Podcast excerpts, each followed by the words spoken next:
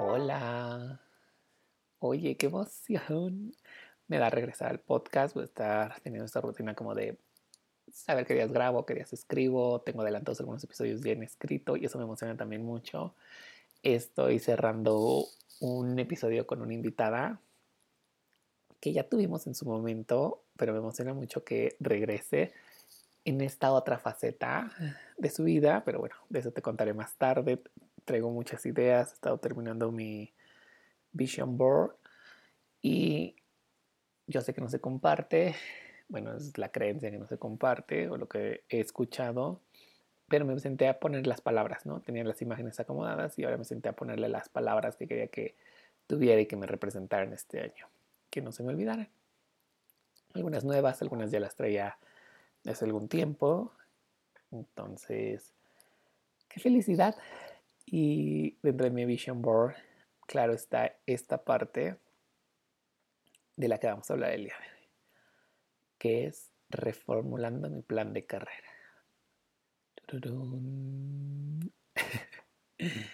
y te quiero contar que hace dos años yo empecé a escribir ensayos sobre mi plan de carrera. No sabía que se hacían y me ha ayudado muchísimo. Ha servido como guía para saber hacia dónde dirigir mi vida profesional. Y empezó siendo un ejercicio por necesidad, ¿no? Yo quería, yo requería explicar hacia dónde se dirigía mi vida profesional en los últimos años a alguien más y que de alguna manera y entendieran como las decisiones que había tomado en el presente y cómo podrían impactar en mi futuro. Parte de ello es empezar a ser coherente, eh, al menos en el corto y mediano plazo, porque indudablemente para el futuro pues muchas cosas cambian, sin embargo había que tener algunos cimientos para eso. Aunque fuera solo en hipótesis, porque pues como te digo muchas cosas suceden y el camino para llegar ahí puede ser muy largo. Teniendo esto en mente, eh, durante mi primer ensayo me enfoqué mucho, o siento yo que lo enfoqué mucho, en mi ego. Y hablaba de mis logros, que está bien, pero tenía una fantasía de contar historias para un futuro que no tenía sustento en mi presente. No sé si me puedo llegar a explicar muchas de las cosas que yo pensaba en el futuro no las estaba haciendo en el presente o no al 100%, ¿no? Claramente quien leyera el ensayo a lo mejor no lo sabía, pero creo que cuando uno es realista y uno es sincero también se transmite a través de la lectura. Y esto fue una clara señal, pues, no me di cuenta en el momento, sino hasta después. Y bueno, creo que esta parte de ser coherente me sirvió para poder desarrollar un segundo ensayo. con un año de diferencia me di cuenta de que uno de mis propósitos como profesional era comunicar, expresar mis ideas e irles dando forma. Eh, irlas creando, que se pudieran ir acomodando en, a lo mejor y sin casillarlas en ciertas cajitas o guardarlas en ciertas cajitas, pero necesitaba tenerlas de diferentes formas acomodadas. Y me he dedicado a hablar en los últimos meses con muchos profesionales que han reinventado su carrera, creo que es algo de nuestra generación como millennials, ah, en la que hacemos muchas cosas o podemos llegar a tener muchas profesiones al mismo tiempo. Yo no me sentía emprendedor, pero tampoco me sentía godín, pero tampoco me sentía diseñador gráfico, pero tampoco me sentía consultor en imagen. Y al final de todo, yo era todas ellas porque administraba un negocio, porque tenía un trabajo de oficina, porque me dedicaba a dar consultoría y sacaba trabajos creativos de diseño. Y también era estudiante al mismo tiempo.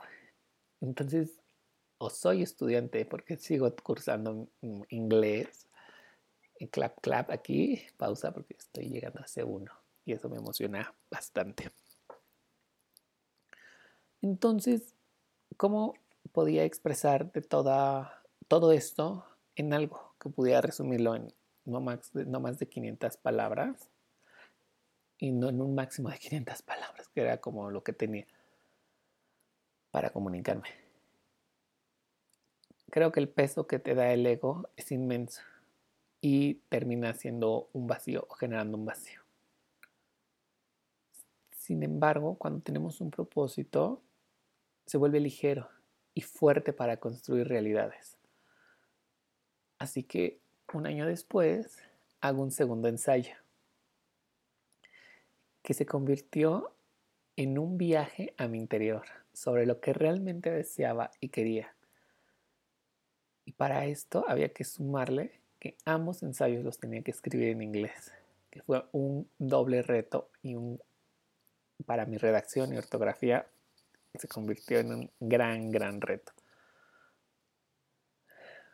Me quedo pensando en ese momento y me emociona mucho. La primera vez me sentí muy estresado. Mm, me sentí mejor que la primera vez que lo hice. Este, porque además hice doble, creo que hice doble ensayo la primera vez, porque quería que fuera perfecto. En cambio, esta segunda vez hice un segundo ensayo desde justo todo esto que te comento. Y tuve la oportunidad de podérselo compartir a alguien. Y eso me ayudó a replantear ideas y metas a alguien que no me conoce y que podía darse una idea de cómo era mi vida profesional en ese entonces y que tenía que ir ligado a otros tres ensayos, ¿no? Que hablaban sobre igual futuro, pero decisiones, relaciones, bueno, liderazgo, relaciones y, y futuro. Me encantó porque los comentarios que recibí fueron como, ¿por qué no alineas tu vida profesional a lo que haces con el podcast? estaba muriendo de sed. Y fue una forma de descubrir que lo que estaba haciendo tenía un impacto. Y quien sea que lo esté escuchando, no solamente en ustedes, sino que tenía un impacto en mí. Darme cuenta de ello fue realmente retador. Creo que es un ejercicio que voy a dejar en mi vida. Lo hago por lo regular después del verano y va muy de la mano con el episodio pasado de empieza cuando tú lo desees cuando tú necesites. Eh, replanteé todas, replanteé mis ideas, mis metas y quién era yo. Ahora mismo me encuentro en este camino de abrir los ojos, de abrir la mente a posibilidades, de darme cuenta que soy más que mi carrera o un título profesional. Me permití expandir todo aquello que sí era y que había negado por querer guardar un perfil. Yo iba a construir mi vida profesional a mi manera y bajo mis términos y condiciones. Creo que esta frase la he repetido muchísimo en los últimos meses, eh, tanto del año pasado como de estos, de este enero pasado. Y sin embargo nunca lo sentí así, o no siempre se sintió así. Y te decía que he hablado con algunos profesionales porque justo de eso va este episodio y de ahí nace, de cómo yo logré aterrizarlo y cómo me di cuenta de que no era el único. A veces pensamos que solo nosotros nos suceden ciertas cosas en la vida.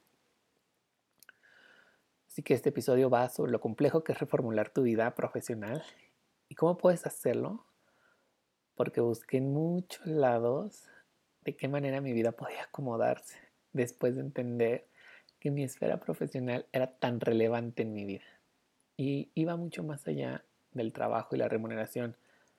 Era encontrarle un propósito y propósito lo es todo, específicamente en mi caso. Encontrarle sentido a lo que estudié y que se volviera un motorcito que requería cuidado y mantenimiento, que había ido nutriéndolo con cursos, que necesitaba descanso y que necesitaba estar iterando estar probando cosas nuevas para poder avanzar o sentir que avanzaba. Y en este camino entendí que tu carrera no lo es todo y al mismo tiempo sí lo es. Y tiene dos sentidos esta frase. Tu carrera no, no eres todo, porque no eres todo lo que te dice tu carrera que debes de ser. Y al mismo tiempo es todo aquello que te das permiso de explorar, la forma en la que deseas crear, en la que te cuidas, en la que construyes con tus acciones y que haces hábitos todos los días. Por eso tu carrera no te define al 100% o no te define en un todo y al mismo tiempo es todo en lo que puedes empezar a construir o es todo con lo que puedes empezar a construir. Hablando con muchos profesionales me di cuenta y con muchos amigos y conocidos y que muchos tenemos crisis profesionales en donde decimos, es que ya no soy esto. Acabo de ver como uno, un amigo dejó un trabajo, como la vida corporativa no lo es todo para todos y no se acomoda, al igual que la vida de emprendedor no se acomoda para muchos, o al igual que la vida de una oficina. Podemos acomodarlas de diferentes maneras y tenerlas todas o al menos algunas en un par de tiempo. Entiendo que a veces nada más vemos la parte bonita de redes sociales en donde el emprendedor se levanta a las 11 de la mañana y o aparentemente eso sucede. La verdad es que no conozco ya a nadie que haya emprendido y que diga, yo todos los días me levanto a las 11 de la mañana. ¿Tienen hábitos y rutinas? Sí, ya hablaremos en un episodio especial que tengo sobre eso. Siguen teniendo hábitos y rutinas, pero sus hábitos y rutinas son los de una persona normal. Tienen que trabajar y a veces sus jornadas de trabajo son más largas que las de una en una oficina. Eh, de esto se trata el replanteamiento de carrera. Gente que pues es feliz trabajando en una oficina y eso la nutre. Y creo que no es tanto el espacio. Puedes emprender o puedes trabajar en una oficina. Aquí el punto clave que a mi parecer y que a mí me tocó vivirlo es dónde están los propósitos. Eh, mientras no encuentre un propósito o para trabajar en una oficina o en un corporativo o para emprender, no tiene ningún caso lo que esté haciendo, porque nada me va a llenar y todo se va a sentir vacío, justo como mi primer ensayo, en el que yo nada más quería figurar, pero no había un objetivo claro o no había una no había algo que pudiera impactar a los demás. Y creo que hay muchos juicios detrás. Voy a empezar a enumerar algunos de los míos. Detrás de este camino me di cuenta de que nunca estudié diseño por la parte técnica soy muy fan de la gente que ilustra, que toma fotografías, que se dedica a todo lo técnico y que tiene esa habilidad y paciencia y talento de poder hacerlo. Mi deseo estaba más en crear y, esto engloba mucho. La verdad es que cuando hablo de crear, creo, eh, crear, creo. Cuando hablo de crear, pues, ¿qué necesitaba crear? ¿No? O sea, ¿de qué forma? Podía decirle a la gente que me dedicaba crear. Y estaba más en crear ideas, en crear conceptos, en crear negocios y herramientas que permitieran ser libre a mi lado creativo y que a la vez me ayudaran a generar ingresos, porque también es una parte importante. No vives de tu gran pasión todos los días. Sin embargo, todos los días puedes hacer algo por tu gran pasión. Cada uno de ellos me es posible en cierto sentido. Creía que la creatividad estaba peleada con ser y hacer negocios, porque no lo había identificado y no me había permitido acomodarlo. Que si solo me debía de dedicar a crear y no debía de poner orden en todas las demás áreas que éstas conllevaran o que abordara, como la vida financiera, o entender el valor de mi hora de trabajo y por supuesto que jamás leí las letras chiquitas que vienen con ello. La vida profesional enriquece el alma Y al menos a mí me sucede así. Porque me da esa sensación de empuje. Y mi vida creativa sí va de la mano con los negocios. Y para entender ello, tuve que tropezarme muchísimas veces, una y otra vez, de todas las cosas que quería dedicarme a hacer, de todo lo que quería lanzar. Entonces tengo planes de seguir o de tener una línea de accesorios, porque me encanta los accesorios y porque estudié imagen y porque me dedico a la consultoría de imagen y creo que podría ser algo que no solo me remunere, sino que me impacte en cómo elegir, cómo elegir el color de las bolsas, cómo elegir la decoración, la ambientación, diseñar una página web, probar el producto, mostrarlo, no lo sé, ¿no? Pero es un sueño que está pausado porque en algún momento lo intenté y hoy está pausado porque no se alinea a este momento de mi vida. Así que después de tantos tropiezos, pues yo creo que la idea es sacudirse, reflexionar y volver a intentarlo. Uno vuelve a intentarlo en muchas formas.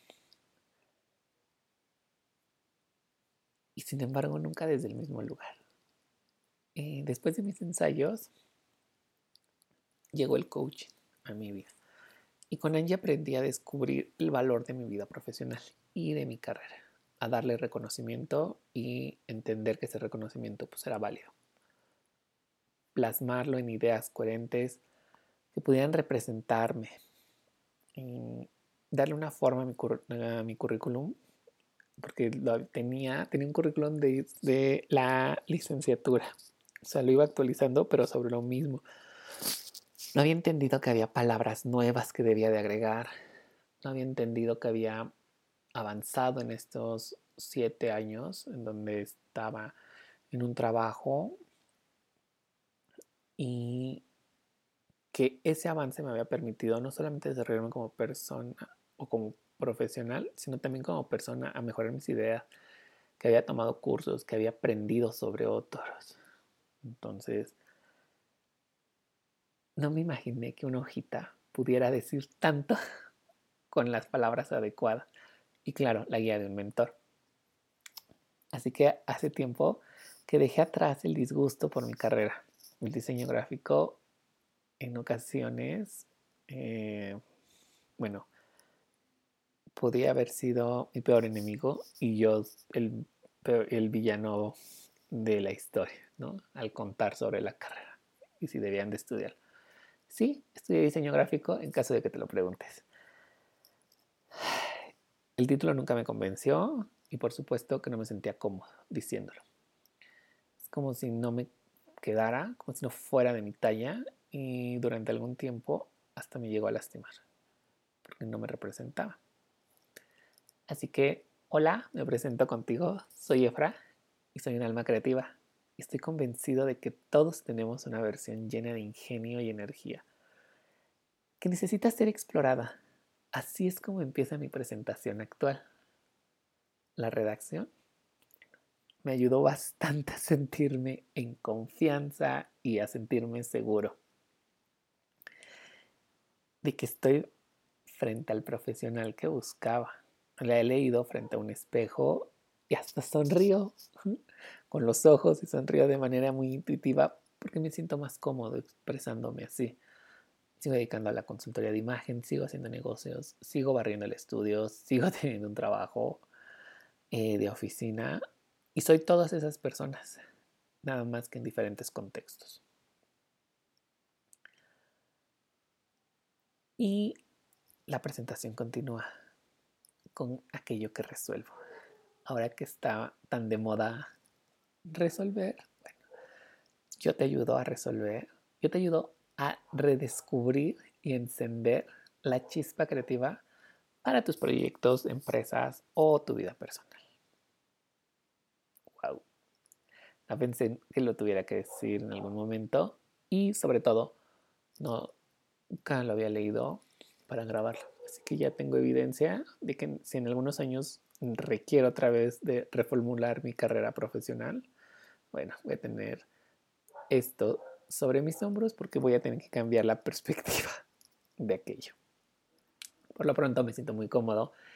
Esta presentación se ajusta a mí, me queda perfecta en cuanto a fit y me hace sentir cómodo, que puedo correr, caminar, brincar, bailar, que me puedo presentar y me puedo ver bien ante una presentación, eh, ante un auditorio, etc.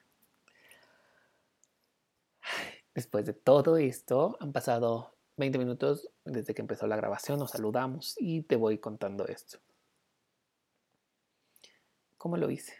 Bueno, estoy en ese proceso de compartir esas herramientas eh, por medio de consultorías, de sesiones personalizadas y posiblemente hasta workshops, en donde me identifico como el puente para comunicar mis ideas en toolkits eh, donde he vaciado información desde analiza tu cerebro, dale perspectiva, organízalo, selecciona, agrupa, sin dejar mi lado creativo.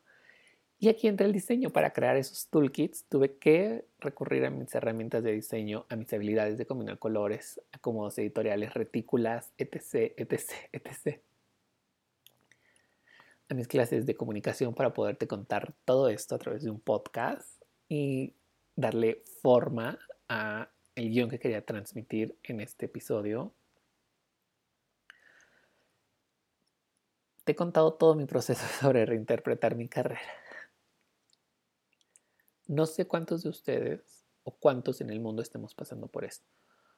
Creo que aunque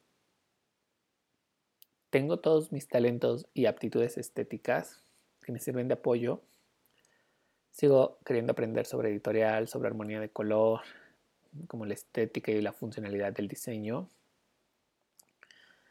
siempre tengo ganas de aprender más. Sin embargo, en este punto de mi vida decidí parar un poco eso y que todo eso pudiera llegar a alguien más a través de un podcast, a través de sesiones creativas, eh, a través de también estas herramientas, estos toolkits que he estado diseñando desde Planeando mi Dinero, Creando 2024 y hoy en día el Creative Boost, que va de la mano de un acompañamiento en el que nos sentamos, platicamos de tus ideas, pero sobre todo te voy guiando a conocer tu cerebro para que puedas identificar aquello que te hace sentir creativo o que puede hacerte sentir creativo o si ya eres creativo, darle ese acomodo a este cerebro porque puede ser muy disperso para algunos de nosotros. Creo que todo esto es parte de crear y lo sigo nutriendo. Lo voy a seguir nutriendo de todo aquello que me apasiona, como es el estilo, la innovación y los negocios. Una combinación algo peculiar y sin embargo muy mía. Se trata de dar el salto, o al menos así lo veo, cuando estamos en el borde. Porque es definitivo, necesitas saltar cuando estás en el borde porque ya no hay otra opción. Y cuando saltas, te das cuenta de que no pasó nada. Al contrario, dejaste atrás muchos miedos e inseguridades que te amarraban o te ataban. Uno de los primeros puntos que recuerdo haber abordado, no solamente en el coaching, sino también de manera muy personal, ya en mi escritura diaria y sabiendo cómo lo tenía que identificar, fue uno, dejar la comparación y buscar la inspiración. Siempre volteaba a ver a toda mi generación y más allá de la escuela y por mi cabeza solamente pasaban estas preguntas. ¿Y estaré bien en donde estoy? Yo veía había trabajos corporativos, había emprendimientos, había home office y hasta viajes al extranjero. Sin duda, todo eso parecía maravilloso. Sin embargo, algunos puntos no se alineaban conmigo. Y eso terminaba por hacerme sentir exhausto de no saber en qué lugar quería estar. algunos de los puntos que tienen los ensayos para hacer un plan de carrera y que son relevantes se centran en ti. Debes de hacerlos desde esa versión que deseas alcanzar con metas accionables y realistas. Sí, siempre es válido soñar. De hecho, yo soy un soñador eh, férreo al momento de pensar hacia dónde más puedo ir en cualquier área de mi vida. Sin embargo, estos sueños siempre se deben de aterrizar. Y no sentir la desmotivación de lo que ahora no tienes, sino el cómo vas a lograr llegar a ello. Recuerdo que en mi segundo, bueno, recuerdo que de mi primera a mi segundo ensayo, la diferencia era de un año. Y el contenido era enorme y el abismo entre ellos inmenso. Mientras que para 2021 ya te había dicho que algunos de mis planes estaban muy alineados desde mi ego, porque buscaba el reconocimiento y la validación. Eh, que no creo que sean malas, sin embargo no es como un punto eh, que nutra. Y traigo mucho esa palabra de nutrir por si la repito bastante. Y quería impresionar a mi entorno con lo que iba a lograr. Más no, no a mí. No sé si me llego a explicar. Ahora, para 2023, pues eso se sentía menos importante. No me interesaba mucho que pensaran los demás de mi vida profesional o que si la reconocían y la validaban,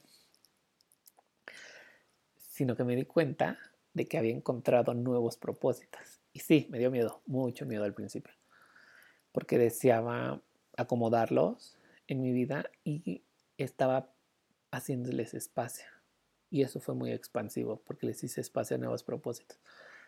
también me di cuenta de que los eh, parte de lo que escribí en 2021 y 2022 se alineaba mucho con lo que me habían dicho, que tenía que ser un profesional, tenía que tener esto, tenía que tener aquello, una cuenta bancaria, dirigir, este, llevar grupos, etc. Ta, ta, ta, ta. Y era un bombardeo constante. Hoy simplemente mi vida profesional se alinea a querer compartir, expresar ideas, crear herramientas y ser un puente de información o, sí, de información o de comunicación para que puedan llegar a los demás y que ellos también a su vez puedan crear lo que sea que deseen en su vida. Eh, bueno, para llegar a un segundo punto en este episodio, me di cuenta de que no me tenía que olvidar de aquello eh, que, no, que sí tenía. Durante algún punto o durante algún momento eh, me sucedió que entré en negación sobre todo lo que no era. O sea, no tenía maestría, no tenía esto, no tenía ta, ta, ta. Y es bien fácil y cómodo, porque además yo me había puesto en el papel de víctima. Y eso no me permitía retarme. Y me hacía volver, me hacía sentir miserable, ¿no? Es algo que se desencadenaba en muchos otros puntos de mi vida. Sin embargo, si en algún momento has hecho un ejercicio de Human Design, yo soy un generador. Mis herramientas son de un generador. Yo lo he hecho en línea, no lo tengo ah, también como tan acertado en hacer una lectura tal cual con alguien, donde me expliquen un poco más. Lo he hecho en línea y he buscado videos en YouTube sobre las explicaciones. Entonces, yo me sentía muy miserable en muchos puntos de mi vida porque yo necesitaba estar creando o estar haciendo, haciendo, haciendo. Pero sin embargo no sabía qué tenía que estar haciendo porque no me gustaba el diseño tal cual. ¿no? No me quería sentar a hacer logos, yo no me quería sentar a hacer fotos, yo no me quería sentar a hacer el diseño editorial, pero sí me quería sentar a juntar todo esto que hacía el diseño, ¿no? Desde un logo, dos colores, las formas, acomodos aquí, las fotografías, selección, tipografías, eh, acomodos editoriales, hacer selecciones de textos, guiones, etc. Y pues el primer punto era que tenía que empezar a ser responsable de mí. Y ya habíamos, ya tengo un episodio que habla de esto en la temporada pasada, sobre elegir y ser responsable de ti. Bueno, este punto entra ahí. Voy a dejar en las notas del link de este episodio el link de ese episodio para que lo puedas escuchar. Y pues, durante mucho tiempo mi queja era constante. Era una queja que sobre que no tenía una maestría, que no había estudiado algo bueno, que la universidad a la que fui no me dio aquello, que, y sin embargo todo, tenía todas las herramientas que yo había buscado para que complementaran mi vida en ese aspecto, porque salí de estudiar diseño gráfico y me metí a estudiar imagen. Me terminé de estudiar imagen y solo me iba a dedicar a eso. Quería encasillarme en cada uno de los puntos en los que iba estudiando. Llegó la pandemia y estudié Creative, eh, creative Leadership y fue una experiencia impresionante porque me enseñó sobre innovación y cómo acomodar mi vida creativa a los negocios. Después estudié Design Thinking and Innovation eh, como certificaciones y también lo quería acomodar. Y ahora decía, ¿y dónde está todo lo que traía atrás? ¿Dónde lo dejo? ¿Lo tengo que quitar o no? ¿O ya no cargo con ello? Estas herramientas me daban la posibilidad de complementar mi vida y y me daban muy buenas ah, condiciones de todo lo que había acumulado, tanto en aprendizaje como en ideas y la experiencia que había adquirido. ¿Qué hacía con todo esto y cómo lo usaba a mi favor? ¿Cómo iniciaba con lo que tenía? Y no me empezaba a fijar en lo que no tenía. Aquí entra otra vez Angie, Angie, si estás escuchando esto, gracias, gracias, gracias, de verdad, porque puedo estar grabando este podcast. O por todas las sesiones que tuvimos, me falta retomar, pero bueno, ha sido un salto impresionante. ¿Te acuerdas que te dije que tenías que saltar sobre el risco o la cañada en donde estuvieras? Bueno, pues yo salté y en ese transcurso de lo que estaba arriba hasta que llegara al suelo, construí alas y aprendí a volarlas para llegar al otro lado. No siento que todavía haya llegado al otro lado, estoy en ese camino de encontrar hacia qué lado quiero aterrizar, porque no siempre tiene que ser el mismo. Así que, pues como iniciaba, dando el primer paso, me di cuenta de que lo que tenía necesitaba acomodarlo. Y gracias a la guía que Angie me dio, me hizo darme cuenta sobre la, o tomar perspectiva sobre lo importante que es autoevaluar mi vida, definir mis áreas de trabajo, eh, de qué manera puedo ir liberando esa magia que tenía escondida. Así que olvídate de todo aquello que no tienes y céntrate en lo que sí tienes y con lo que puedes iniciar para trabajar. Finalmente, quiero decirte que pues tus logros están en tus historias cotidianas yo empecé a anotar y enlistar mis actividades diarias y hacer un recorrido por mi historia. Y eso se convirtió en un boom. Porque con ello me di cuenta de qué manera necesitaba encontrar las palabras adecuadas para expresar mis logros y que eso implicaba también empezar por reescribir mi vida profesional. Algunas de ellas fueron colaboré, incentivé, desarrollé, generé y un sinfín de palabras que también me dieron esa perspectiva. Creo que mi personalidad tan disruptiva y rebelde en ocasiones hace que me salga demasiado del molde, al grado que sienta que debo de seguir al 100% en donde ya estoy. Em, porque luego se vuelve forzado y me vuelvo incómodo, sin embargo, está bien sentirme incómodo, porque estas situaciones me llevan a retarme. Recientemente leí en Instagram una frase que hablaba sobre your next level y que mencionaba como que si no estás entrando en crisis, no estás sintiendo que vas a llegar a tu próximo nivel o algo así. No la recuerdo bien, de verdad es que ni siquiera la guardé. Y sin embargo me encontré, y cuando cuento mis logros, de la forma casual en la que se los estoy platicando hoy en día, eh, puedo encontrar mucho de lo que aprendí, cómo fue ahorrar dinero, hacer eficiente un proceso, a impactar de manera proactiva en el espacio en donde me desarrollo, a bajar esas ideas de una forma muy casual. No necesitaba usar tantos tecnicismos, ni necesitaba tampoco traer un título que demostrara. Yo sé que todavía hay algunas empresas y compañías que te piden eso, pero también muchos de nosotros estamos en ese proceso de complementar nuestra carrera con algo más. Y antes de terminar este episodio, que llevamos 35 minutos, por Dios, ¿qué es esto? Quiero contarte que aún me encuentro en la búsqueda de mucho en mi vida profesional. Y sin embargo, tengo en una mano o en mi otra mano, eh, tengo todo esto que sí he aprendido. Y me doy cuenta de que yo muevo mi mundo y yo redirecciono mi rumbo. Esto con la finalidad de no solo adaptarme, sino también de ser flexible, de marcar los límites necesarios para mi bienestar y que se acomode con mi vida.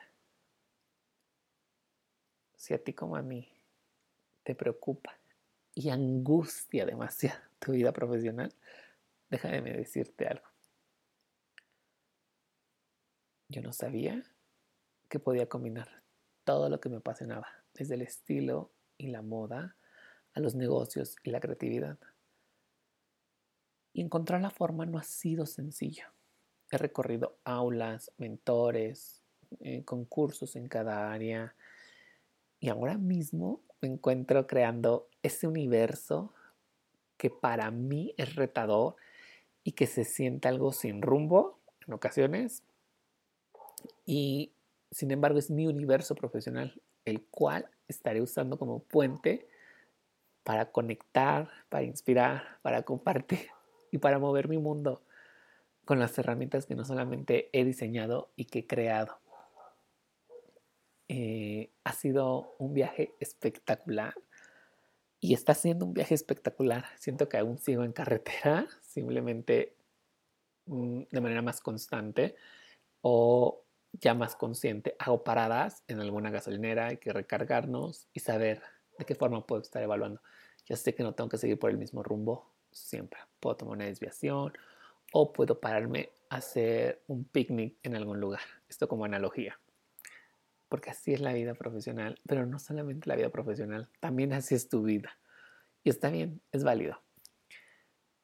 Creo que las crisis traen esta energía de cambio y movimiento y quizás hoy se ve así porque te tiene que incomodar para que empecemos a tomar acción y a realizar aquello que se sienta bien en tu propio universo o en el mío en este caso me estás escuchando ahora.